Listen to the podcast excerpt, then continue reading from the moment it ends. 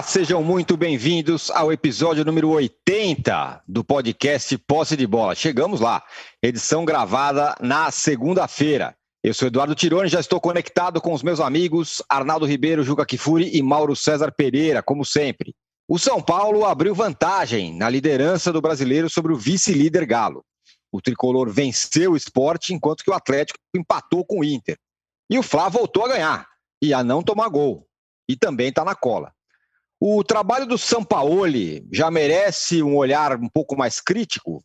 E por outro lado, a gente foi injusto todo mundo com o Diniz, ou quase todo mundo? O Ceni já pode ser cobrado? Afinal, o Flamengo venceu, mas longe de ter convencido. Esses serão os temas do primeiro bloco desse episódio. E os brasileiros voltam a campo na Libertadores essa semana. O aperitivo do Grêmio foi uma goleada do brasileiro contra o Vasco. O do Palmeiras foi um empate contra o Santos na Vila. Peixe, Verdão e o tricolor gaúcho serão os temas do segundo bloco.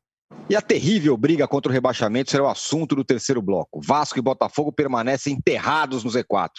Quem ainda pode se salvar?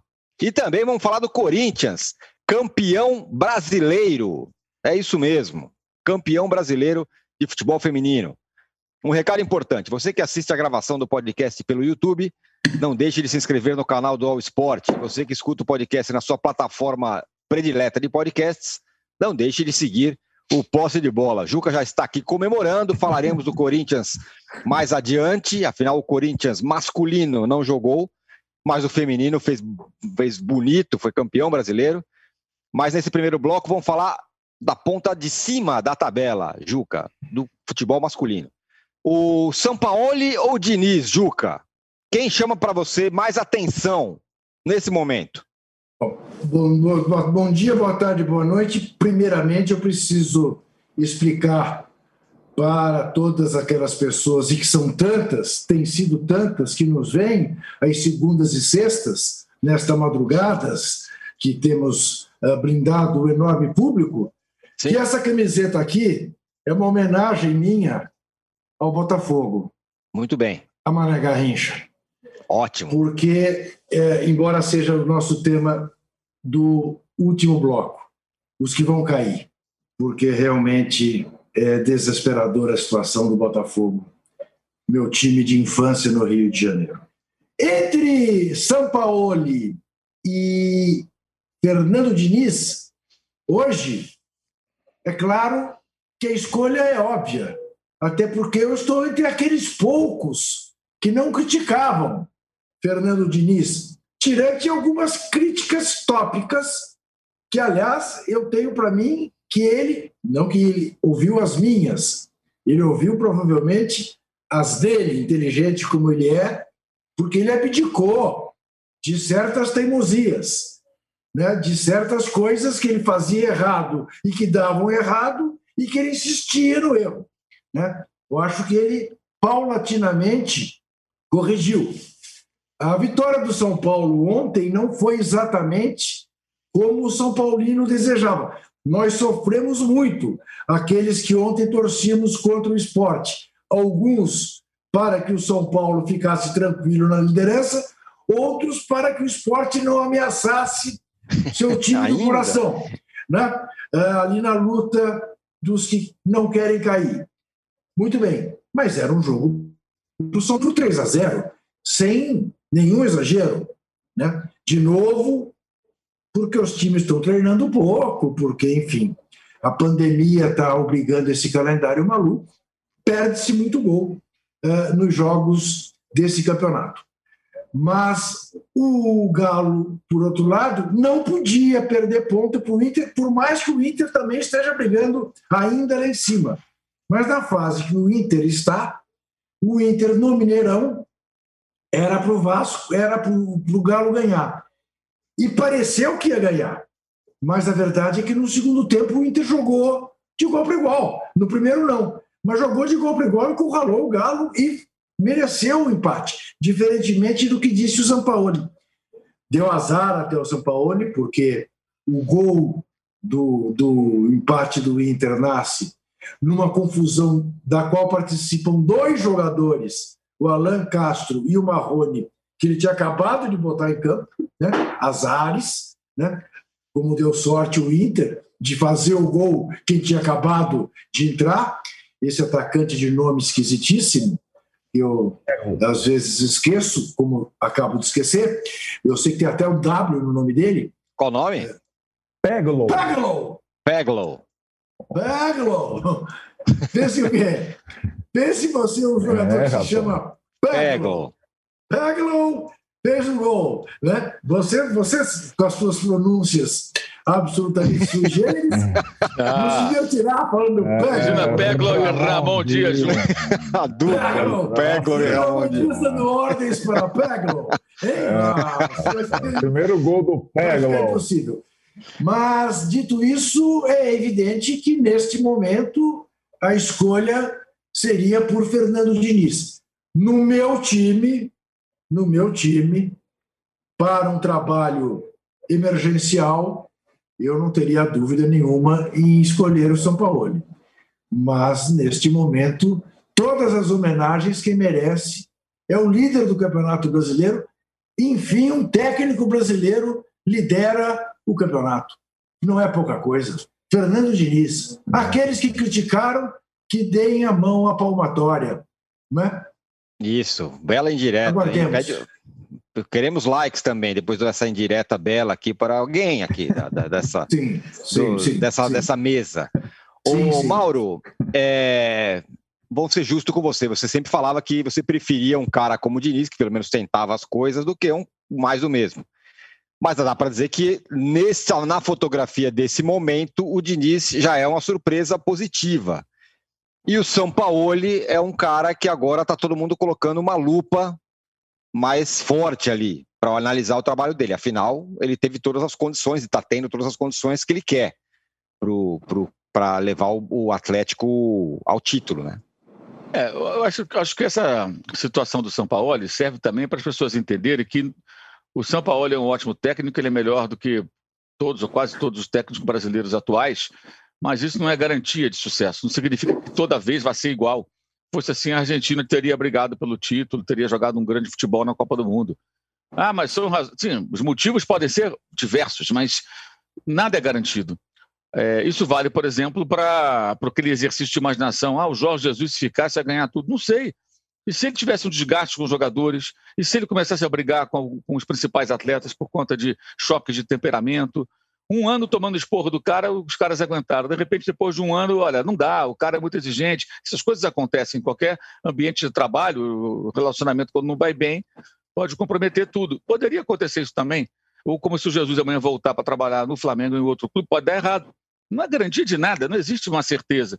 E é o que está acontecendo. É, a gente passa a imaginar que o São Paulo, porque foi muito bem no Santos ano passado, vai fazer melhor no Atlético, porque o Atlético vai fazer investimentos, contratar jogadores como contratou.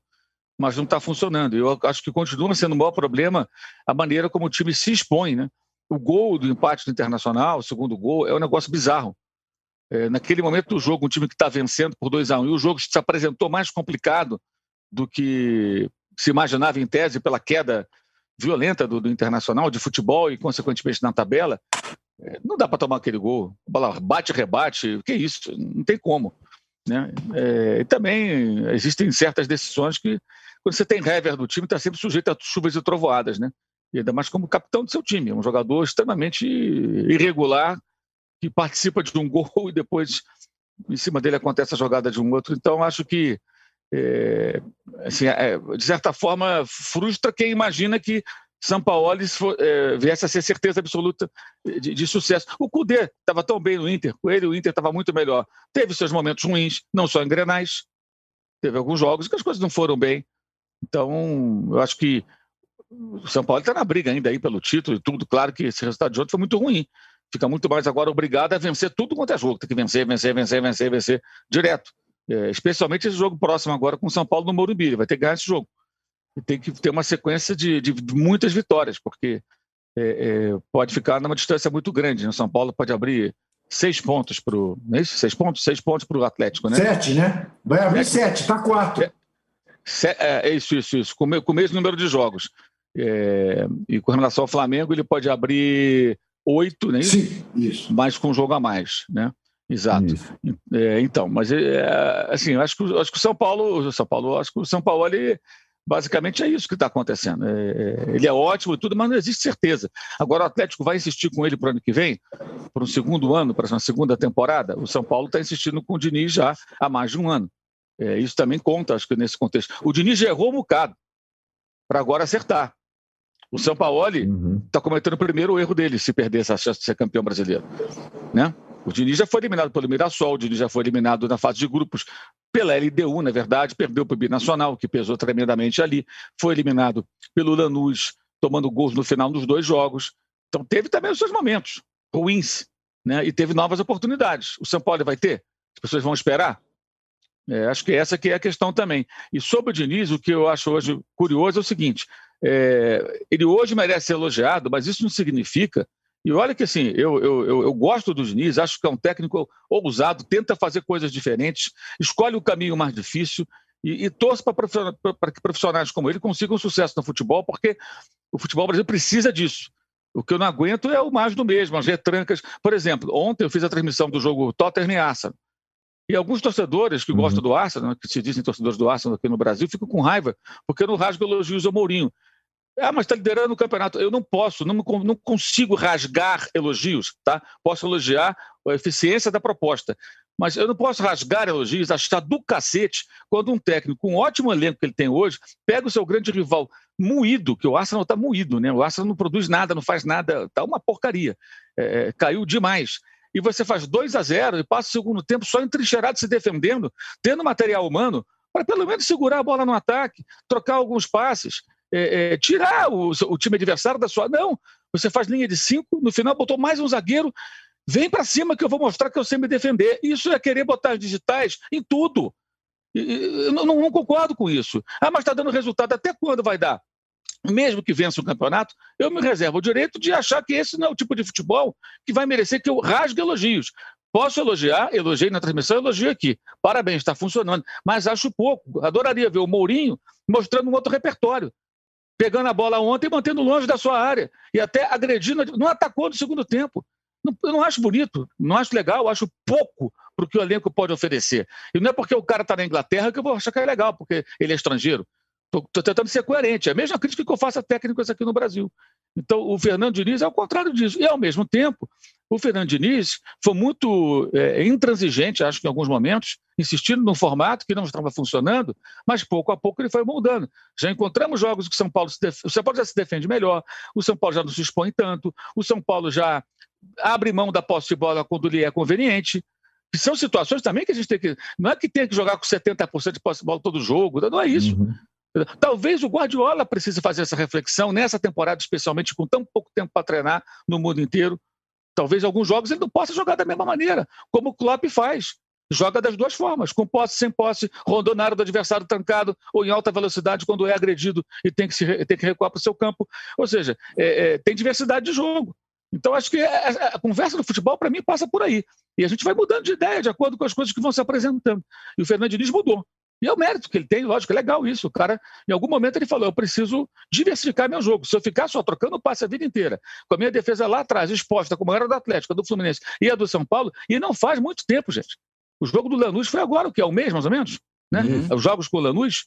E foram dois gols no final, quando o São Paulo uhum. havia acabado de conseguir o resultado de que precisava, na Argentina e no Brasil. E foi eliminado. Então ele errou também. Quando ele foi criticado, muitas vezes, ele, ele, ele, ele e o São Paulo mereceram críticas. Agora merece elogios. Funciona assim. É, é, nada é definitivo. Eu, pelo menos eu vejo, eu vejo de, de, dessa maneira. Eu acho que a coisa é mais ou menos por aí. O Mauro, é, o... só antes do Arnaldo. Houve um momento ontem no jogo do, do, do, do Arsenal contra, contra o Tottenham que tava, a proporção era de 91% do tempo de posse de bola do Arsenal, 9% do Tottenham. 95 a 5. 95 a 5%. Sério, Momentos cara, antes do segundo gol. É, posse de bola nos últimos 5 ou 10 minutos era 95 Aí, a 5. Sai é contra-ataque, Kane, Sonson, Kane, gol. Acabou. Ah, que coisa chata. Realmente chato, chato. Eu acho Olha, que é chato o, o, tem alguém aqui nesse, nesse grupo que gostou disso, hein? Dessa história do Mourinho, gosta do Mourinho. Eu, eu sei. É, pois é. Agora, Arnaldo, quem diria, hein, que nessa altura do campeonato a gente já está colocando Diniz e São Paulo na mesma prateleira? É. é mole. Agora, esse sucesso do Diniz também, vamos combinar, tem nome e sobrenome dentro do campo, que é o Daniel Alves, o homem do Diniz em campo, né? Isso, a gente pode dizer, começando pelo fim, que o, o time do São Paulo hoje, é, assim como foi sendo formado com erros e acertos durante toda essa dessa passagem de 15 meses do Diniz, é o time do Diniz e é o time do Daniel Alves. É difícil saber de quem é mais. A partir do momento em que a bola rola, ele é mais do Daniel Alves do que do Diniz. É, e o Daniel Alves vai estar suspenso para o próximo jogo. A gente até pode discutir isso, o que impacta no São Paulo. Antes, aquela frase do Mourinho na coletiva, não depois do jogo contra o Arsenal, frase recente. Eles podem levar a bola para casa, eu prefiro os três pontos sobre posse de bola. Eu também prefiro os três pontos. Eu entendo que o Mauro e o Juras estão falando, acho que você não precisa jogar.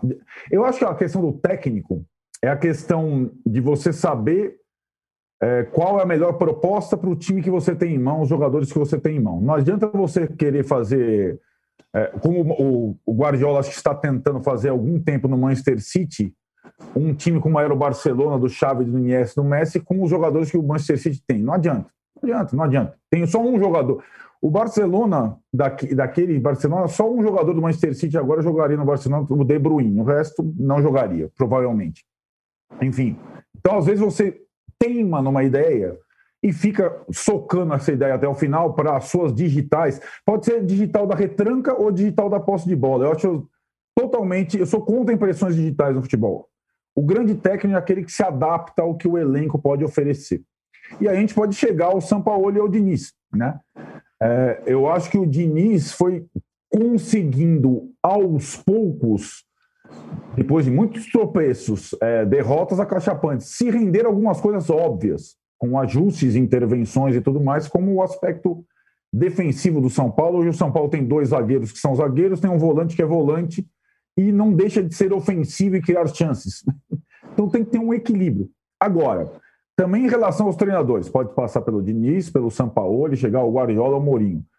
O treinador, o melhor treinador também é aquele melhor treinador do custo-benefício. E aí você pode dizer que no futebol brasileiro hoje dezembro de 2020, o Fernando Diniz é o melhor técnico custo-benefício do Brasil. Por quê? Porque ele custa pouco, entre aspas. Se você pegar o contra-cheque do Diniz e do Sampaoli, dá vergonha para o Sampaoli. Não é só os jogadores em série que o Sampaoli pede, é quanto ele recebe no final do mês. O que o salário do Sampaoli é, representa, ele tem que brigar pela ponta em todos os campeonatos que ele tem, ainda mais tendo cheque em branco para contratar jogador. O Fernando Diniz, uma das principais virtudes dele, e é, muitas vezes ele foi bancado no São Paulo também por essa situação, é que ele não é um técnico caro. E, e no futebol brasileiro, isso é uma coisa, só tem técnico caro. Sabe quanto é o salário do Abel Ferreira? Sabe quanto era do Domenech? Quanto é o do Rogério Senna agora? Quanto é o do Sapinto. Então, o Fernando Diniz tem nesse aspecto também. Ah, se ele for campeão, imagine, se o Fernando Diniz for campeão, tirar o São Paulo da fila, talvez ele mude totalmente de patamar, saia da condição CLT, passe a ganhar um caminhão de dinheiro. Mas hoje, o custo-benefício dele é muito bom, é, pelo que ele conseguiu fazer em 15 meses e pelo quanto custa por mês. Né? Então, essa distinção entre ele e o São Paulo também está na folha de pagamento. O São Paulo não ter, o São Paulo não foi contratado pelo Palmeiras entre outras coisas pelo que ele estava pedindo, salário e outras coisas mais. O São Paulo tem a obrigação de ganhar. Ele só tem um campeonato e, e o time dele derrapa a cada semana. E o time dele, o gol que o Mauro descreveu do Internacional no 2 a 2 é, que ninguém quis afastar a bola, é um gol que o São Paulo tomava até um mês atrás, né? É, ganhando o jogo. Ah, não, eu não vou afastar, eu não vou dizer, não, não, eu não. Eu vou fazer aqui, eu vou fazer. O, o Galo teve condição de afastar a bola durante três vezes, três oportunidades, não afastou, tomou o gol. Então tem essas situações todas.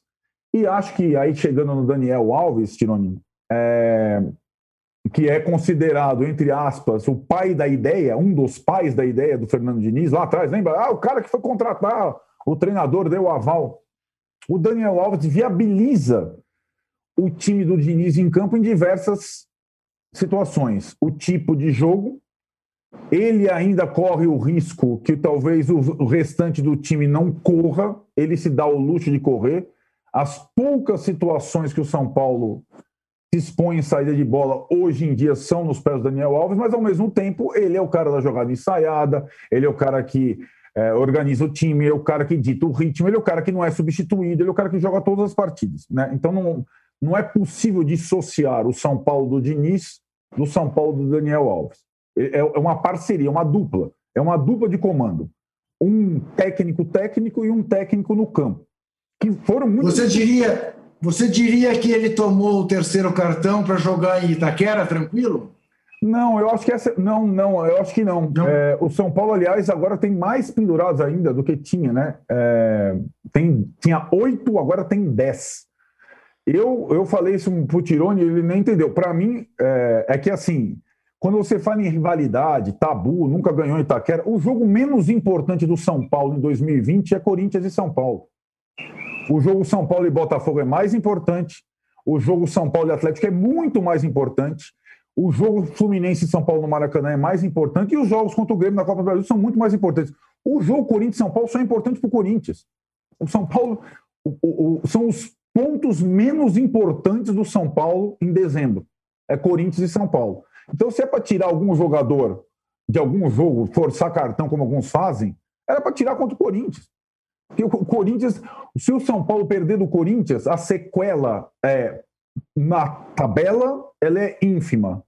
Talvez psicológica, por os clássicos, ela seja importante. Então, o Corinthians já fez isso várias vezes contra o São Paulo. O Corinthians ganhou um jogo de seis do São Paulo, onde ele só colocou reserva. Não sei se você lembra do jogo.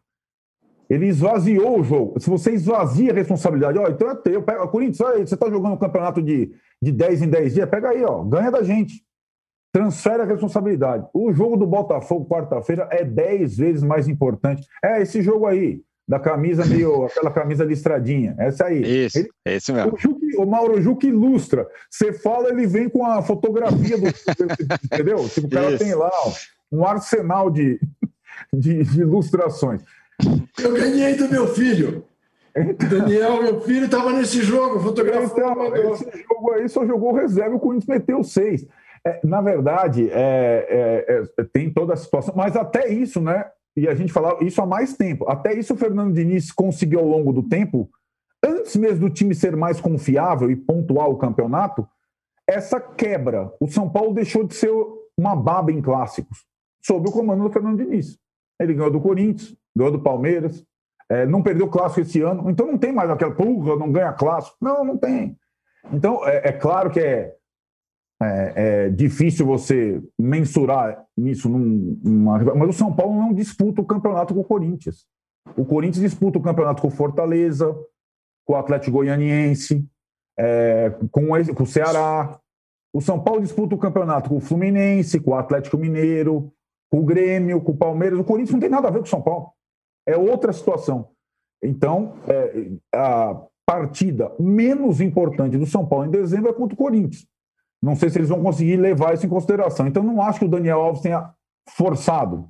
Ele foi até naquela coisa final que ele determina, aquela pressão final. Várias vezes deu resultado contra o Flamengo uma vez e contra outro time. É marcar a pressão, contra o Fortaleza também, no, nos últimos cinco minutos para tentar acabar o jogo no campo do adversário. Se o adversário passar, tem que fazer a falta. E isso também o São Paulo não fazia, lembra? Falta. Falta, é Mourinho, estão misturando todos os técnicos, Mourinho e tal. Falta faz parte do jogo. São Paulo não teve nenhum jogador expulso no campeonato. Falta faz parte do jogo. Desarme é essencial ao jogo. Desarme é tão essencial como a posse de bola, como as chances criadas. E o time do Dini jogava sem falta e sem desarme. Hoje ele é um time mais equilibrado. Tanto ele o Arnaldo, o Daniel Alves. O Arnaldo, e, e, e, a bronca dele no Luciano? Se você é. levar o cartão Rapaz. amarelo. É? É, por, então, é? Juca, eu acho que a questão do cartão amarelo aí é se você precisar tomar o cartão amarelo para fazer uma falta tática ou tiver que parar uma jogada, como o Arboleda fez, como o Daniel Alves fez, faz parte. Agora, por, por gracinha tal, E com o Luciano, acho que o papo entre eles é um pouco menos uh, dócil, né? É um pouco mais ríspido. Já foi a, a, a, quinta vez que são flagrados trocando, trocando palavrões ao beira do campo. Ô, Juca, outro é. dia, muito pouco tempo, você falou: Flamengo é favorito, continua favoritíssimo. O Flamengo ganhou do Botafogo, fraquíssimo Botafogo, de 1 a 0 ali, suado e tal. É o favorito para você ainda? Segue favorito, é, favoritaço? É, eu disse, eu disse taxativamente, boto todas as minhas fichas no Flamengo. Continuo a botar todas as minhas fichas no Flamengo. Né? Eu agora é, minimizo um pouco o teor da afirmação. Eu ainda aposto no Flamengo, mas já não com todas as fichas. Eu considerava o jogo contra o Botafogo um jogo que mostraria o Flamengo partindo para o octacampeonato, massacrando o Botafogo. Não foi capaz de massacrar o Botafogo, coisa que eu acho que o São Paulo vai fazer no meio de semana. O Flamengo está evidentemente ansioso, está evidentemente traumatizado e com alguns jogadores, Bruno Henrique, por exemplo, muito abaixo, e, enfim, é, não é aquele Flamengo, não é o Flamengo do Jorge Jesus, nem pode ser, mas é um Flamengo machucado.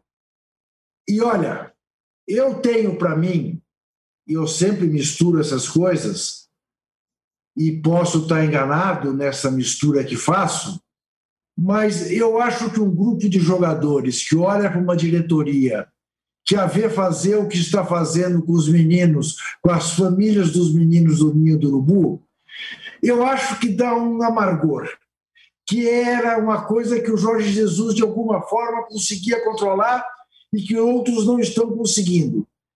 Porque eu fico olhando para o Gabigol, para o Bruno Henrique, esses que vieram né, de classes excluídas, é, olhando para o que está acontecendo no Flamengo, dizendo, pumbas, mas não é possível que esses caras sejam incapazes de entender o drama dessas famílias e do que isso significa na sociedade.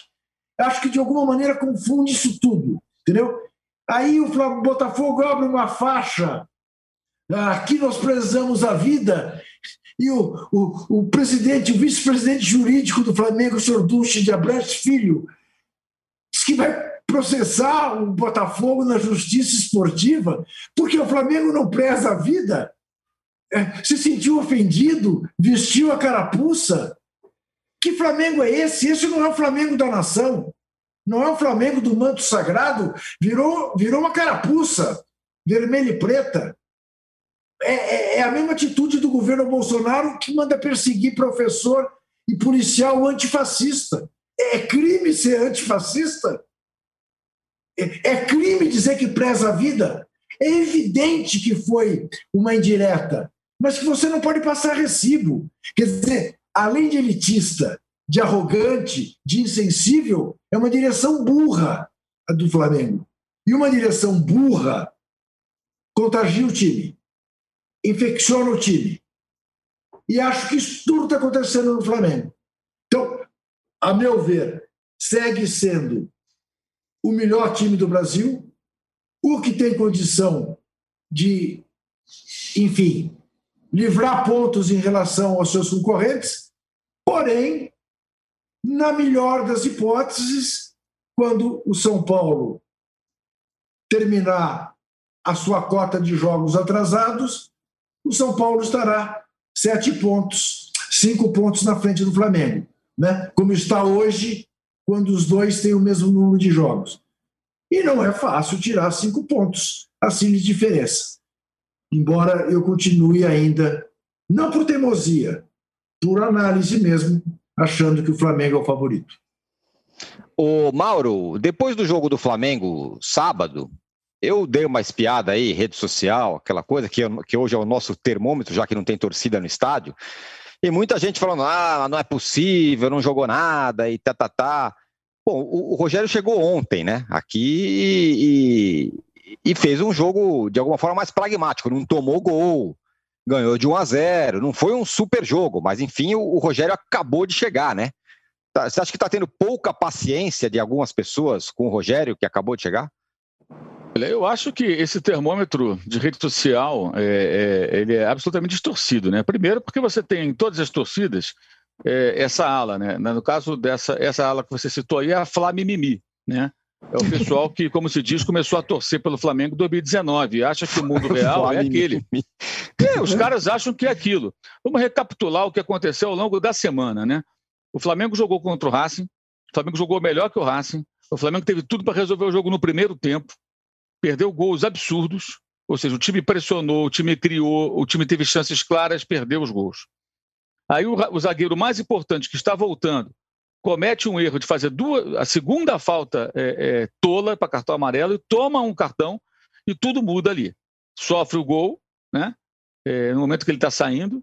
O time ainda consegue empatar aos trancos e barrancos, mas empata o jogo. E ali, como eu falei do Mourinho, falei na semana passada e repito, vale para o BKSS naquele jogo.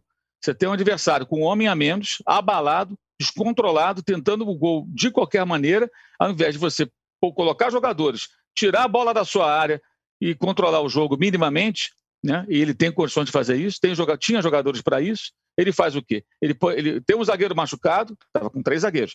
Põe outro zagueiro rebatedor e fica ali enclausurado na área rebatendo bola. Tomou o gol. Se o Flamengo ganhasse nos pênaltis, repito, o BKC não ia descer no aeroporto lá em Ezeiza. Porque ele ia apanhar muito, porque o jogo estava nas mãos do Racing e ele foi covarde, o que ele não é, né? Ok. Então, dessa maneira, o Flamengo foi lá e empatou e tal. É, o time mostrou alguma evolução? Eu acho que mostrou no jogo de terça-feira. E, e, poderia ter se classificado não fosse erros dos jogadores, dentro de campo, especialmente Vitinho. Gols que não se perde. Bruno Henrique perdeu um gol de furada na pequena área. Então, uma, uma eliminação dessas, ela evidentemente, ela não, não sara com, com mertiolate ou mercúrio cromo, né? Ela, ela, tem que tomar um antibiótico. Vai levar tempo para fazer é. efeito, sabe? Aqueles 10 dias tomando remédio, aí vai melhorando, passa a febre. Não é rápido. Não vai ser rápido. Porque o time fica abalado, a torcida está traumatizada, a comissão, todo mundo. Você fica, o cara vai dormir e fala, putz, aquele gol que eu perdi, pô, aquela jogada, pô, tipo, como é que a gente conseguiu ser eliminado dessa maneira? Não foi uma eliminação categórica, daquelas que você é dominado, o outro time se impõe, ganha e fala, não tinha nem como. Vamos imaginar que o, que o Boca, um exemplo só, tá? O Boca já ganhou do Inter em Porto Alegre. Se o Boca vencer com autoridade, o torcedor do Internacional e o elenco pensa, cara, mudou nosso técnico, nós, nós perdemos em casa e não dava. Não ia, nesse momento a gente não vai conseguir competir com esses caras. Você absorve melhor, você é mais preparado para o pior. Né? O que aconteceu na terça-feira foi uma derrota traumática. Não vai corrigir tudo de uma hora para outra. Aí você pega o lado do Botafogo. O Botafogo fez uma troca é, necessária de técnico, inclusive eu não concordo com as críticas à diretoria do Botafogo por ter é, é, rompido com o Ramon Dias, repetindo, o cara falou que ia voltar em uma semana e de repente ia voltar em um mês. E o Botafogo com o filho dele de técnico. Quem é o filho do Ramon Dias, além de filho do Ramon Dias? Ah, não, não dá. O Botafogo perdendo o jogo, tinha que fazer alguma coisa. Foram buscar o Barroca. Aí o Barroca pegou a Covid. Está infectado, está em casa. Fez treinos à distância. Né? O Felipe Lucena, que é o seu auxiliar dando treino, e ele conversando por videoconferência, vendo os treinos pela internet é, e preparou o time. O que, que fez o Barroca? Você pega o Botafogo, quem viu o jogo vai, entender o que eu estou falando. Botafogo e Bragantino. Né? Botafogo e, e, e, Fortaleza. O Botafogo em casa contra essas equipes ainda não era o Barroca. Né? Mas nem que fosse o Barroca. O Botafogo vai ter que atacar. O Botafogo ataca, dá espaços e perde jogos. Botafogo e Flamengo. O que, que nós vimos no sábado? O Botafogo se organizou muito bem defensivamente, que era a sua possibilidade, de uma maneira que não jogou partida nenhuma. Nem a do turno, quando era Paulo Autuário do Maracanã, que o Botafogo quase derrotou o Flamengo, foi assim. Que o Botafogo tinha jogada de velocidade, tinha um contra-ataque perigoso, e alfinetava o Flamengo, vira e mexe lá. Dessa vez, não.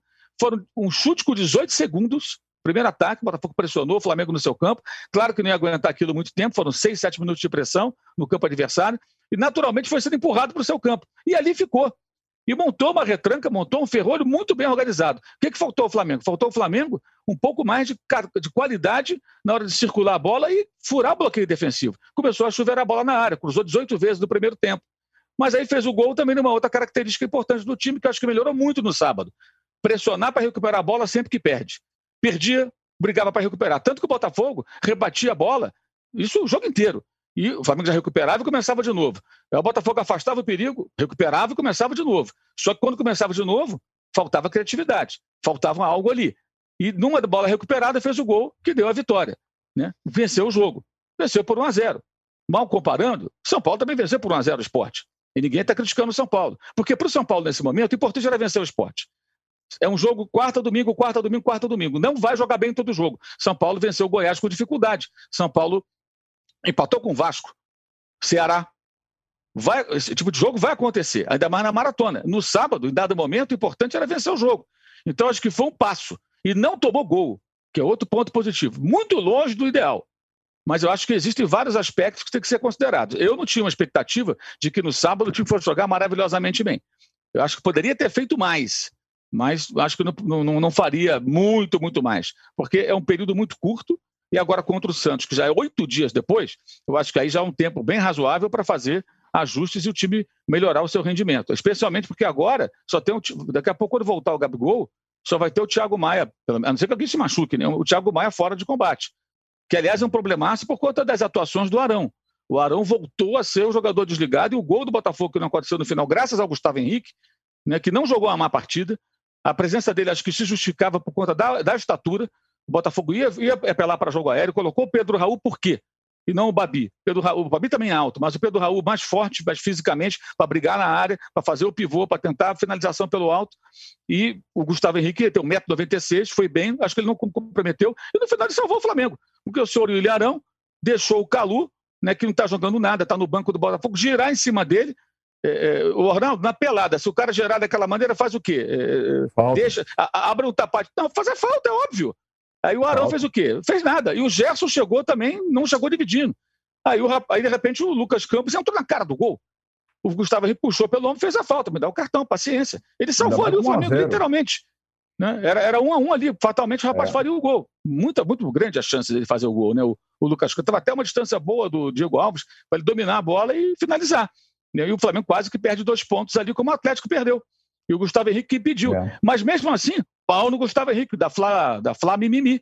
Porque eles acham que, de repente, é. Eles acham que, que. As pessoas acham, por exemplo, que o Natan é o novo Aldair. O Natan é um jovem jogador, 19 anos, promissor. Mas, gente, calma, ele jogou muito, ele jogou mal contra o São Paulo. Jogou pessimamente no 4 a 0 do Atlético. Tudo bem que toda a engrenagem funcionou mal. Mas é o menino, não se pode pegar um garoto de 19 anos e colocar nele a responsabilidade. Aí entra aí que esse aí vai resolver tudo. É, não é assim, eu acho que tem que ser feito com calma. É um momento muito tenso, especialmente para alguns jogadores mais novos. Você vê o caso do Lincoln. O Lincoln está queimadaço. Por quê? Por culpa dele mesmo. Perdeu aquele gol por displicência, é, é, entra, não resolve. É, enfim, numa hora dessa, aquele gol que ele perdeu está custando caro até hoje, vai custar até o final do campeonato, possivelmente. Então, acho que essa recuperação, se ela acontecer, ela é aos poucos. Acho que não é tão rápida. E sobre o que o Juca falou também aí do, do, dos garotos do Ninho, eu não concordo, não, Juca. Sabe por quê? Isso foi em 8 de fevereiro de 2019. Amanhã, 20 meses da morte dos garotos. Amanhã, dia 8 de dezembro. E os caras jogaram, comemoraram, comemoraram com o dirigente, comemoraram com Jesus. Alguns jogadores podem até no seu interior ali ficar incomodados com isso, mas eu acho que não. Acho que eles jogam e vai embora. E achei a faixa, não da diretoria do Botafogo, porque me parece que foi, de torcedores, de profundo mau gosto. Acho ridículo alguém usar uma tragédia em qualquer situação para fazer provocação de clube de futebol. Até porque o Botafogo, que preserva vidas, não pagava salário no início da pandemia, estava com atrasos, e o dirigente estava contratando jogadores internacionais, como o caso do Calu, que está no banco, tentou o Yaya Touré e contratou o Honda. Então, assim, essa questão de preservar vidas, da boca para fora, é muito fácil. É, eu não estou aqui defendendo a diretoria do Flamengo, não, muito pelo contrário. Mas acho que no Botafogo também são cometidos erros que não permite que se bata no peito e fale que preserva a vida. Que se você tem gente, funcionários que ganham salários baixos, eles não recebem em dia, e em contrapartida você contrata jogadores internacionais, é, que preservação de vidas é essa, gente? É, é que, que, história é essa? Que critério é esse? Acho que está errado também. Então, Mauro, de uma, Mauro, de uma escala Mauro, menor.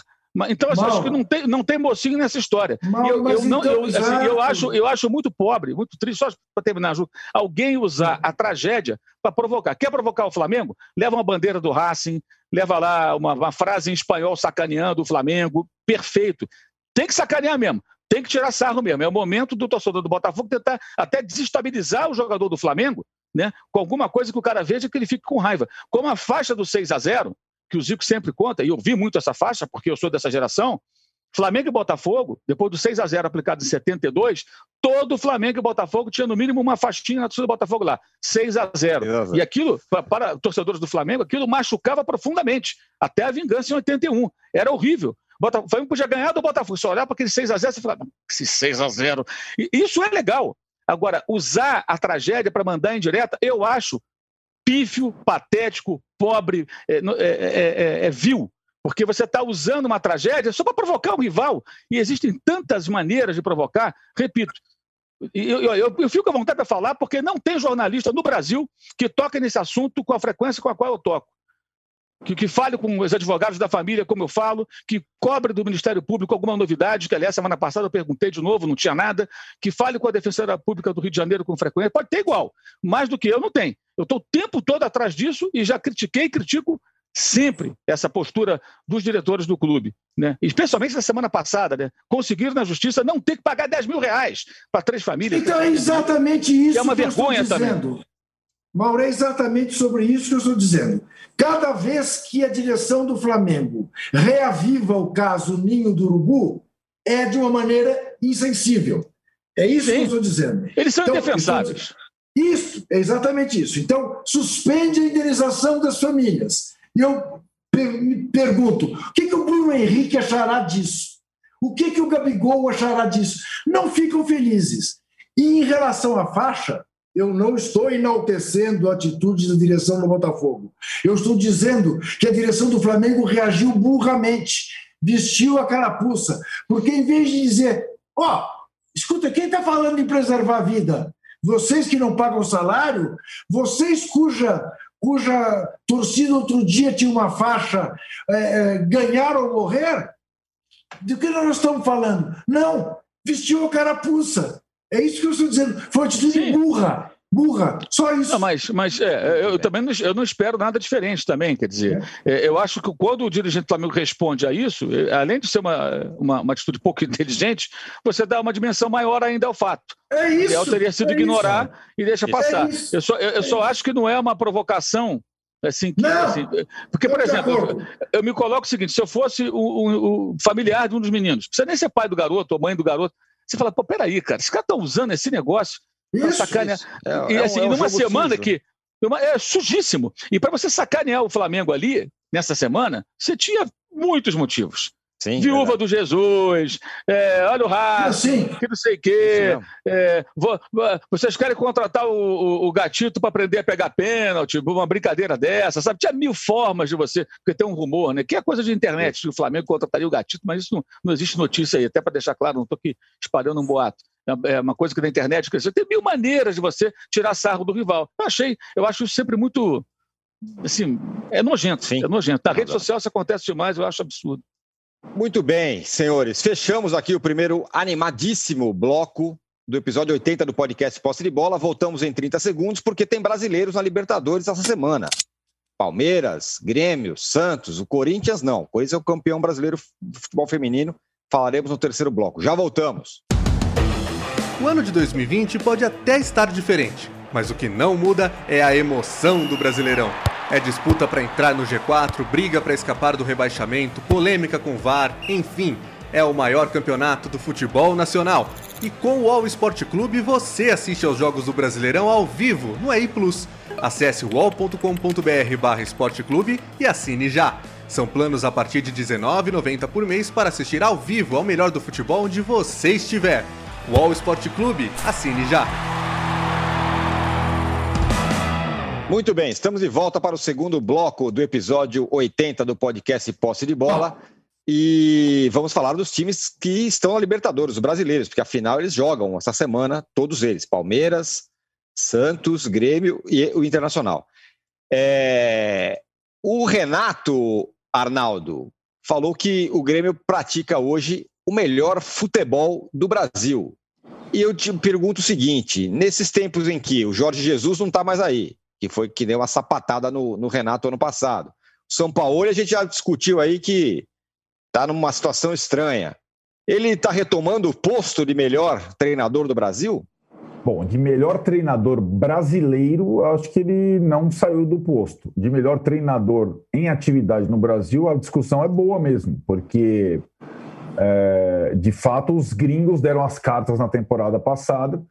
Ele ficou com o carimbo do 5 a 0 na cabeça, é, no corpo todo. O Grêmio iniciou uma reformulação é, com ele no Leme a partir daquele 5 a 0 O elenco do Grêmio hoje tem teve erros na formação, mas tem muito mais acertos do que erro. É a melhor combinação para mim de veteranos e jovens e de fato pratica o melhor futebol do Brasil. E não só isso. É, o Grêmio já é um time, sob o comando do Renato, desde que ele herdou o trabalho do Roger, agradável de se ver jogar. É, o Grêmio do Renato, sucedendo o Roger, inverteu a lógica do futebol no Rio Grande do Sul. Ninguém, o, o, o, Grêmio começou a ser considerado o Grêmio desse, desse momento, dessa década, um time completamente diferente da história do Grêmio. Né? Era discussão em Porto Alegre e tal. E o Grêmio, agora, com a volta dos meninos, com a volta dos titulares, ele tem uma combinação é, quase irresistível. E acho que é um time malandro, seguro e que tem a picardia dos jovens ainda do PP, do Jean-Pierre, do Mateuzinho. É, eu tenho a, a, eficiência do Diego Souza, que a gente falava sempre aqui, que é um jogador dos poucos no Brasil que sabe fazer gols.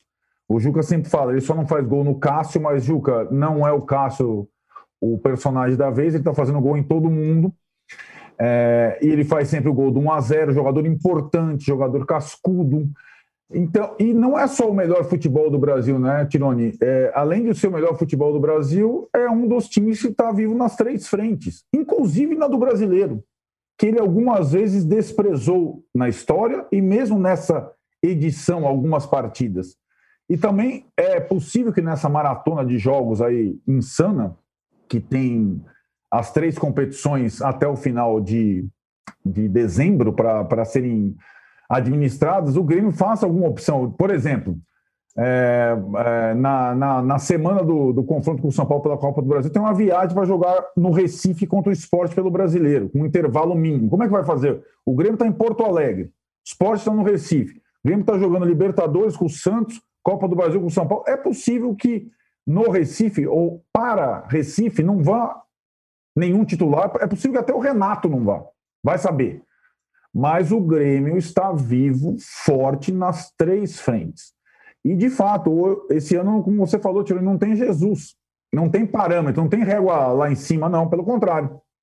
A disputa do Renato aqui com o Fernando Diniz é, no Copa do Brasil, com o Cuca na Libertadores, né? É, e no brasileiro ele está ali próximo, está tá entre os quatro. E, e, é fogo, né? Porque o Renato, é, ele. ele no discurso ele, ele consegue trafegar tal tal. E quando ele fez aquelas previsões lá atrás, ah, daqui a pouco nós vamos chegar nas três, fica tranquilo, daqui a pouco a gente vai estar recuperando o melhor futebol do Brasil, a gente deu uma caçoada aqui porque era pouco provável. Mas o fato é que conseguiu. O Grêmio, além de estar vivo nas três, joga sim o melhor futebol do Brasil hoje. Ô, Juca, e esse jogo, hein? Grêmio e, e Santos. O Grêmio entra como favorito? É um jogaço, né? Ah, entra como favorito, ainda mais se você comparar as últimas atuações de um e de outro. Santos não foi bem contra a LDU. Santos perdeu uma chance muito grande de ganhar do Palmeiras na Vila no sábado. O Grêmio está sobrando, voltou a sobrar. Este PP é, é o Cebolinha em versão 2020. É impressionante, é impressionante como ele se assemelha. Então, acho que o Grêmio é, é favorito, sim. Agora, tem um poder de decisão nessa dupla do Marinho que deve preocupar o Renato. Evidentemente. O primeiro jogo é em Porto Alegre. Né? Uhum. É, não acho que sejam favas contadas, não. Mas imputo ao Grêmio, sim, um certo favoritismo, como a se manter o padrão na Copa do Brasil, também acho o Grêmio favorito contra o São Paulo na Copa do Brasil. É o caso de dizer, como disse o Arnaldo, eu estava entre aqueles que estavam falando, Renato, baixa a sua bola baixa aí, a bola. Né? Você está escapando de falar do que está acontecendo. É para frente, para frente, para frente. É a sua velha arrogância. Tenho que admitir, porque também não tenho nenhum problema em admitir que aquilo que ele disse que ia acontecer está acontecendo. Vamos ver se continuará a acontecer e nós cobraremos. Mas enquanto está acontecendo, dou as mãos à palmatória.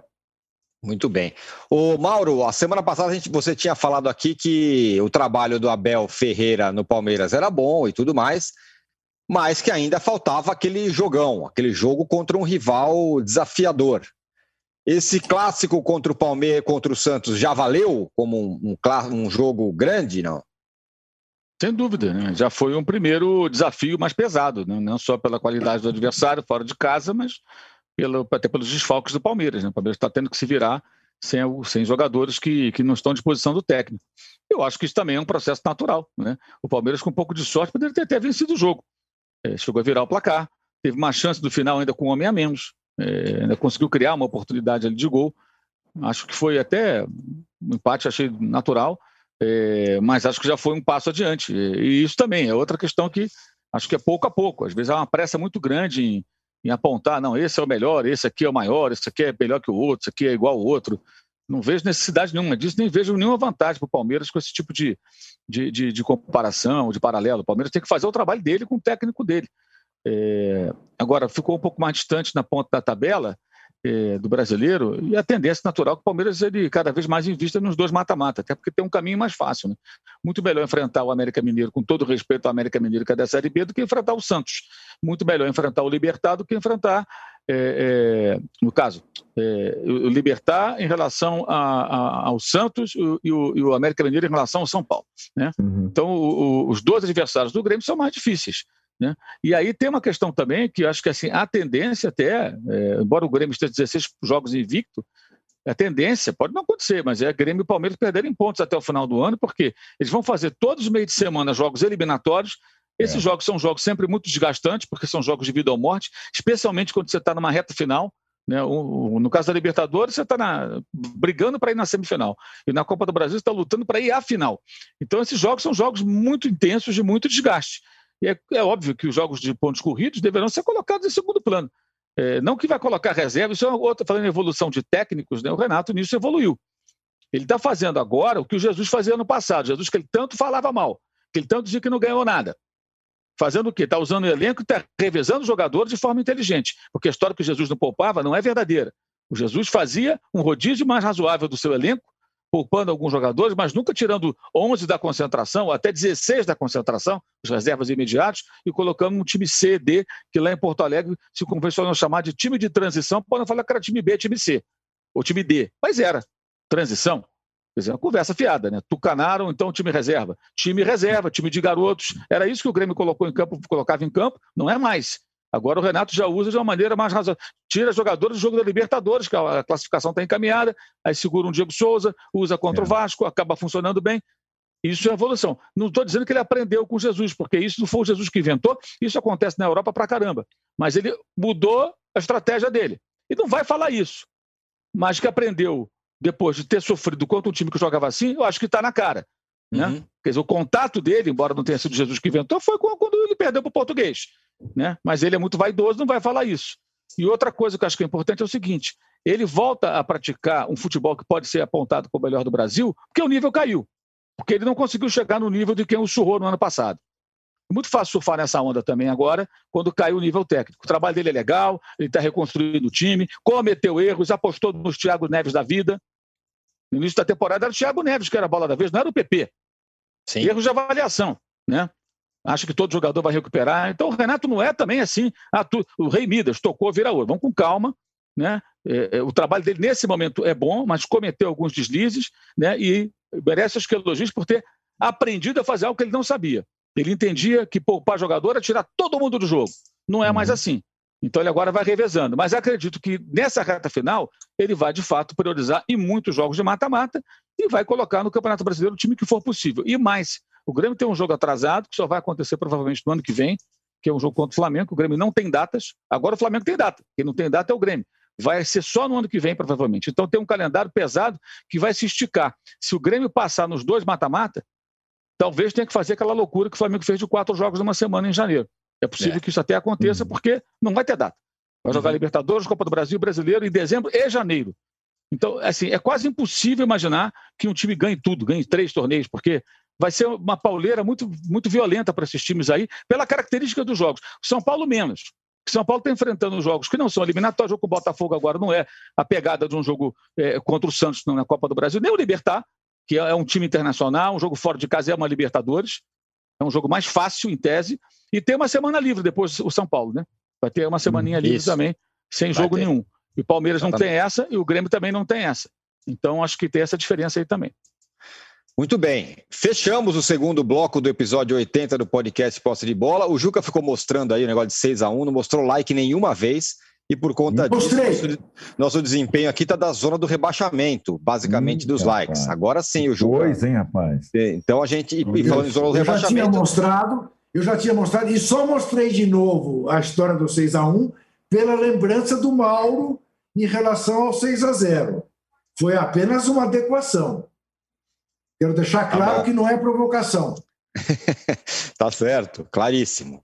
Queremos likes, viu? Olha o Mané Garrincha aí.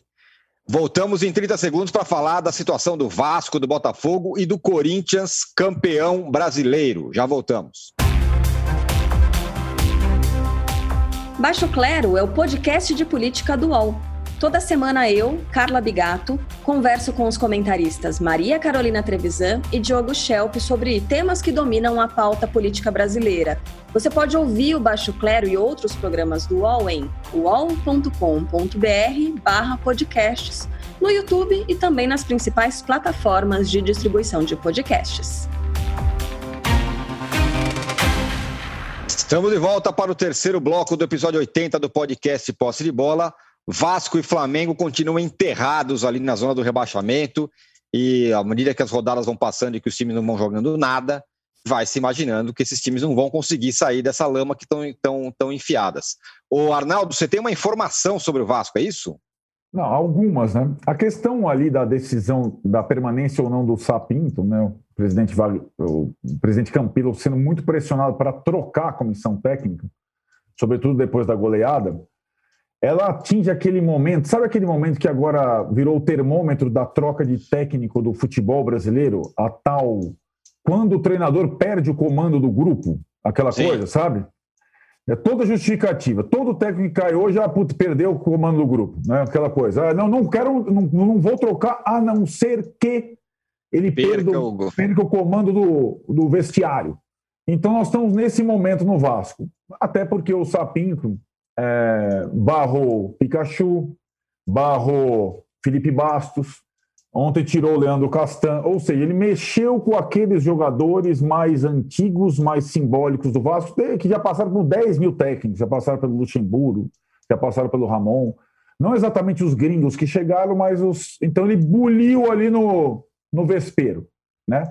Então digamos que já tenha esse indício para colocar na, no tempero da, da fervura que o Campelo está tá tendo que administrar nesse momento. Agora, aquele negócio, né? Trocar por quem, é, questão de multa, saída, quem seria um cara indicado. E aí você tem nomes é, totalmente diversos, alguns antagônicos. Tem o nome do Luxemburgo circulando de novo, sim, pelo trabalho que ele fez no Vasco lá atrás. Agora, meu Deus do céu, né? É, vendo o que aconteceu com o Palmeiras nessa temporada, recorrer ao Luxemburgo pelo trabalho anterior no, no Vasco, quando o elenco era diferente, enfim, me parece bem lotérico. É, tem o, o, nome do Zé Ricardo, que fez um trabalho bom com o Vasco lá atrás, lá em outros tempos e tudo mais. É difícil trocar agora. E na contratação de um estrangeiro, você normalmente não foi assim é, nessa temporada, né? Em vários clubes brasileiros, o estrangeiro teve vida muito curta. E pode ser que tenha acontecendo a mesma coisa com o Sapinto. Não duvido nada que entre esse posse de bola da segunda-feira e o próximo da sexta-feira, tenhamos uh, troca no comando do Vasco como aquela última tentativa, uma última cartada para permanecer na primeira divisão. É, eu não, não acho que tenha o peso da desclassificação na Sul-Americana A gente até conversou na sexta-feira aqui que para o Vasco disputar dois campeonatos agora ah, era o, ah, o que menos interessava. A missão é permanência na Série A. E é uma disputa quase particular ali com Curitiba, esporte e tudo mais, uma coisa de ponto a ponto, confronto direto a confronto direto. É, o Vasco tem a queda talvez mais vertiginosa desse campeonato, né? Porque o Botafogo, o Curitiba, o Goiás, o esporte, eles já largaram no campeonato nessa, nessa confusão ali, nessa situação toda. O Vasco chegou a pontuar o campeonato. Teve o, o Vasco do Ramonismo, parece que faz. Parece que o intervalo desse, desse, dessa expressão de três anos, não, foi nesse campeonato mesmo. Ronaldo. Fala, Riquinho. É complicado você olhar, né? A tabela do Botafogo, por exemplo, e é por isso que eu vim de Mané Garrincha hoje, porque eu estou mortificado com a possibilidade do Botafogo cair pela terceira vez. É. O Botafogo tem 20 pontos. Para chegar é. aos 43, que é mais ou é. menos o cálculo que se faz, ele tem que ganhar mais de 50% dos pontos que ele tem a disputar. Ele tem 45 é. pontos a disputar. Quer dizer, ele tem que ganhar oito jogos uhum. em, em 15. Ele não vai ganhar nunca. Nunca. É, a situação é terrível. O, o... o Vasco é uma situação um pouco melhor, porque o Vasco tem que ganhar 19 dos 45 uhum. pontos, seis jogos. É, é, é complicadíssimo, mas ainda dá para sonhar. Sim. A do Botafogo me parece. Enfim. Botafogo e Goiás está muito complicado. É, sim, Goiás hoje tem que ganhar o é. Atlético Goianiense no clássico local, né? É. Isso é. Vamos torcer hoje pelo Goiás partir das 8 horas da noite. Porque se o Atlético Goianiense ganhar, ele passa o Corinthians. Vai a 31 pontos. É verdade. Entendeu? Corinthians, é, esse é o campeonato do Corinthians. Passa o é Mancini. Passa o Mancini. É, é, esse é o campeonato do Corinthians. Não é o das meninas do Corinthians, das Gabrielas. Muito bem. Ô, Mauro, o Arnaldo falou sobre perder o grupo e tal, mas vamos combinar, né? O, o time do Vasco, se algum jogador faz é, fica marrento por causa do técnico, esses caras não entregaram nada nunca. E agora vão, vão fazer marra contra o treinador? É, não sei se chega a isso. Inclusive, assim, é, até andei falando com algumas pessoas do Vasco, no, no momento não tem nenhum movimento real pelo Luxemburgo, mas tem um clamor de torcedores e tem também pressão interna de quem tem acesso à diretoria, ao presidente, para que tente a volta do Luxemburgo. Isso existe de fato. Mas concreto ainda não, não existe nada. Vamos ver se ao longo do dia ou da semana é, se alguma coisa vai acontecer. É, inclusive um Vascaíno lúcido, né? Me mandou agora uma tabelinha aqui, lembrando os resultados do Vasco no retorno do ano passado, que é muito bom repassar para refrescar a memória de quem acha que o trabalho foi espetacular no ano passado, quando ele foi medíocre na acepção da palavra, com um elenco medíocre. Tá? Quem não souber o sentido da palavra, dicionário, por favor. É, Vasco e Atlético Paranaense 1 a 1 são Januário, Corinthians 1, Vasco 0, Atlético 1, Vasco 2.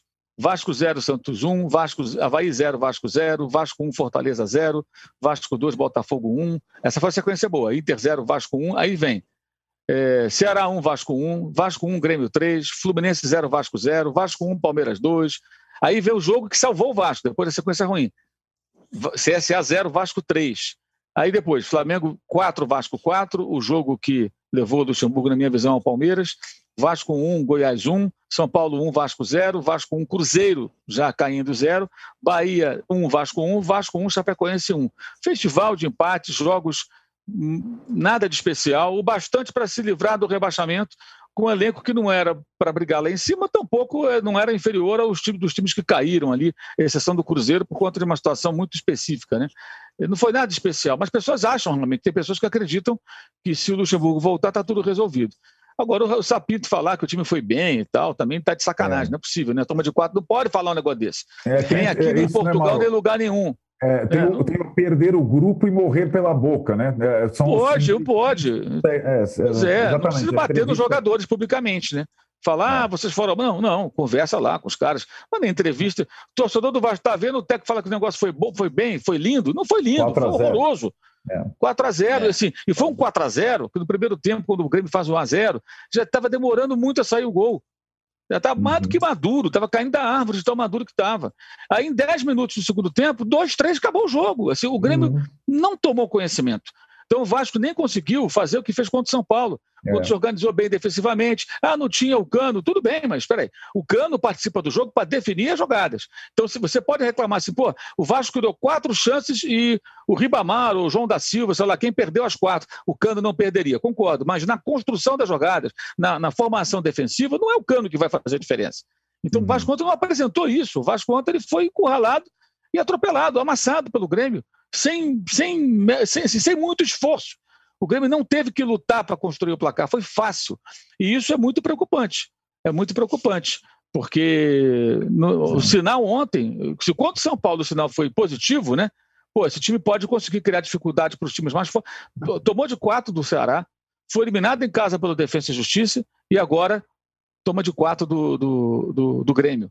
Né? É. Nesse aspecto, é. o Botafogo teve, saiu com uma, no fim de semana com ferimentos leves. Sim, é verdade. O Botafogo ele, ele conseguiu resistir bem ao Flamengo, ele conseguiu se organizar defensivamente. O problema é que não tem jogador para contra-ataque, para tentar, sei lá, criar alguma coisa. Pode ser que o Barroca consiga arrumar. É um novo técnico que conhece o clube. No Vasco tem um técnico de fora que parece também meio perdido. Uhum. Mas achar também que o Luxemburgo é certeza de escapar do rebaixamento, acho que é uma ilusão coletiva, não é certeza de nada. É. O Juca, o Corinthians, enfim, é campeão brasileiro. Não, peraí. Enfim, o Corinthians. Parece que o Corinthians nunca foi campeão brasileiro. O Não, Corinthians é, é o maior é, campeão tem brasileiro. Razão. É, tem é razão. o maior campeão brasileiro, tem sete títulos. Sete. Não são seis, são sete. Uhum. Uh, o Corinthians é o único time brasileiro, clube brasileiro, bicampeão mundial FIFA, né? E agora está fazendo no futebol feminino a mesma trajetória que tem no futebol masculino. Acaba de ser bicampeão brasileiro de futebol feminino, graças a duas Gabrielas. As Gabis deram o bis para o Corinthians no Campeonato Brasileiro, é o atual campeão da Libertadores, já desafiou o Lyon francês, que é o campeão da Champions feminina na Europa, e, bom, é a tradição alvinegra, não é? De ser glorioso, de ser um clube campeão, o mais vencedor né, deste século XXI. Não há nenhuma novidade, a não ser, evidentemente, essa coisa. Duas Gabrielas fizeram três dos quatro gols contra a equipe catarinense do Havaí. Pena que na Itaquera, sem público, porque não pode ter público ainda, evidentemente. Mas foi um show de bola. É, é, o que eu ia acrescentar é que a, a repercussão foi muito legal, né? E acho que isso está ficando legal no futebol feminino, né? Não, e olha, e... e a qualidade, falando, falando com toda a seriedade, a qualidade do jogo está cada vez melhor. Você vê gols belíssimos, jogadas. Tem uma menina no Corinthians que foi, enfim, a responsável por, por, por, por três dos quatro gols, porque bateu os dois escanteios e deu o passe para o terceiro gol, Dani, se não me engano, que é uma meia extraordinária. Que a capacidade que ela tem de lançar, de ver o jogo, é muito interessante. Realmente, ainda as goleiras pecam. Ainda as goleiras não têm o um nível. A trava é muito grande, Isso, né? É, tem essa Acho muito né? A rede de voleibol feminino é um pouco mais baixa isso. do que a rede de voleibol Sim. masculino, né? E agora isso não tem, não tem muito jeito, né? A não ser que você ponha é. uma trave dentro do, da, da outra trave. Né? É. Mas fica feio. Não. não. tem muito jeito. Você não vai mudar as traves do mundo inteiro por causa do jogo feminino. Mas as próprias mulheres não querem isso. Tem que relevar. Ela, a, a maioria das mulheres Agora, assim, não querem essa só, é, só um pitaco, acho que importante nisso. A gente criticou tanto no outro domingo, quando o Corinthians masculino jogou ao mesmo tempo do Corinthians feminino. Essas são coisas muito importantes para a fomentação sim, do futebol feminino sim. no Brasil. A ligação com os clubes de futebol tradicional e a colocação estratégica das partidas. Então, num momento em que o Corinthians masculino não jogou no final de semana, ter o Corinthians feminino fechando domingo à noite é perfeito. Todo corintiano assistiu e todo cara que não, é corintiano também assistiu. Não tinha jogo de futebol masculino às oito e meia da noite no domingo. Então todo mundo. Então são coisas tão óbvias, mas, mas às vezes colocam os dois para conflitar, Isso. né? E por Exato. isso essa repercussão também tamanha. Todo mundo assistiu, ainda bem. Muito bem. A Rádio Seu... CBN transmitiu o jogo, a ESPN. A, a TV Band, então, a Band a também. A Band transmitiu o jogo. É isso aí. A ESPN, todo mundo transmitiu. Senhores, é isso, hein? Com poucos likes pedidos pelo Juca, que hoje focou mais no, na camisa do, do Garrincha. Mané Garrincha. Mané Garrincha. Fechamos Honre, o episódio 80. Honre a história de Mané Garrincha, pelo amor de Deus, Botafogo. Muito bem. Do podcast Posse de Bola, chegamos ao fim. Voltamos na sexta-feira. Valeu, Juca. Valeu, Mauro. Valeu, Arnaldo. Abraço. Chega ao fim esse episódio do Posse de Bola. Lembrando que você também pode conferir mais opiniões e análises nos blogs dos comentaristas do UOL. Posse de Bola tem pauta e produção de Arnaldo Ribeiro e Eduardo Tironi. Edição de áudio de Amer Menegassi e coordenação de Diogo Pinheiro.